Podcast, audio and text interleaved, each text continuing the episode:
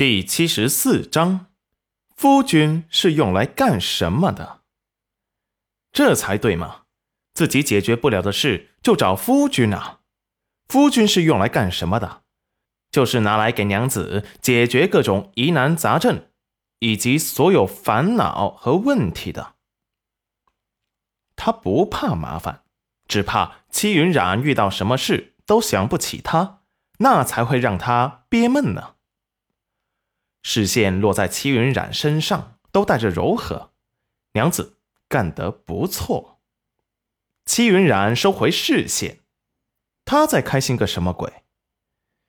见大家都讨论完毕了，村长才抽完一杆旱烟，把烟杆收了起来，这才严肃道：“以后啊，大家可不要在背地里乱议论云染丫头了。”他可不是什么克夫，人家夫君考中了在京中做官了。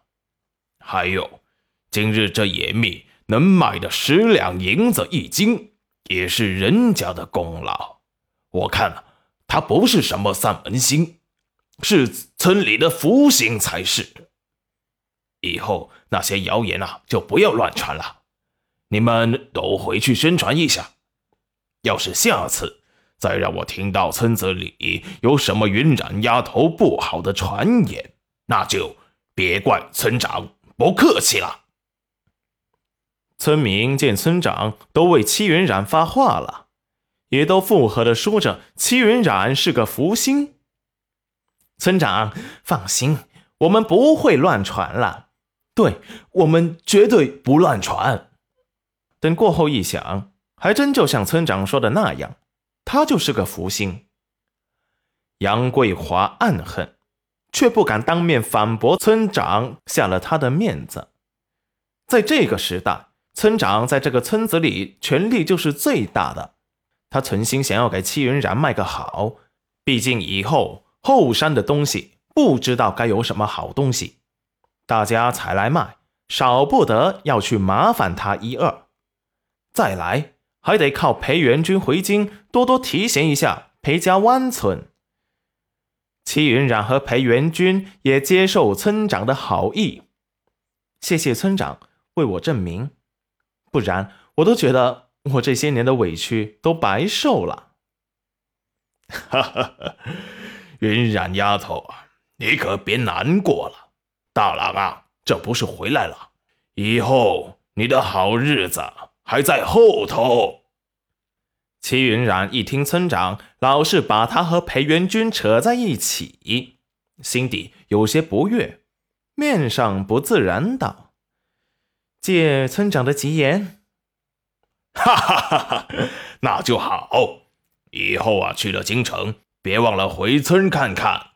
你们的房子和农田，村里都给你们留着。这意思是。你去了京城发达了，可别忘了提携养育自己的家乡。这话茬被裴元军接过，那是自然。以后大家有什么需要帮忙的，解决不了的事，只要不是杀人放火、违背法律的事都可以来京城寻我解决。哎呦，那感情好啊！那我就在此替裴家湾村的村民们谢谢大郎了。众人听闻也道了谢，不管以后会不会去京城，先答应了再说。谁知道以后会发生什么事呢？村长客气了，以后大家还请嘴下留情。我娘子很好。裴元君淡淡的说道。戚云染回头瞪了裴元君一眼，哼，就是喜欢出风头。裴元君心想。娘子又看他不顺眼了，怎么办？大郎啊，放心，我们也不是嘴碎的人。齐云染就看着他们不说话。好了，感谢的话，你们就留着下去说。以后啊，也不要再乱传云染丫头的谣言了，管好自己的嘴，说不定哪天你们就会让人家帮忙。视线威严的扫过众人，大家都郑重的表示，以后不会再说齐云染的坏话。毕竟以后找到了什么好东西，还得靠人家齐云染卖高价。杨桂华暗自生着闷气，该死的齐云染，现在竟然让村长都为他证明了，以后他在村子里还不得翻了天呢？好了，这个说完，我们就进入今天的正题。这二百四十两银子，你们觉得应该怎么分呢？李正老沉的坐在位子上，没有说话，等他们先讨论。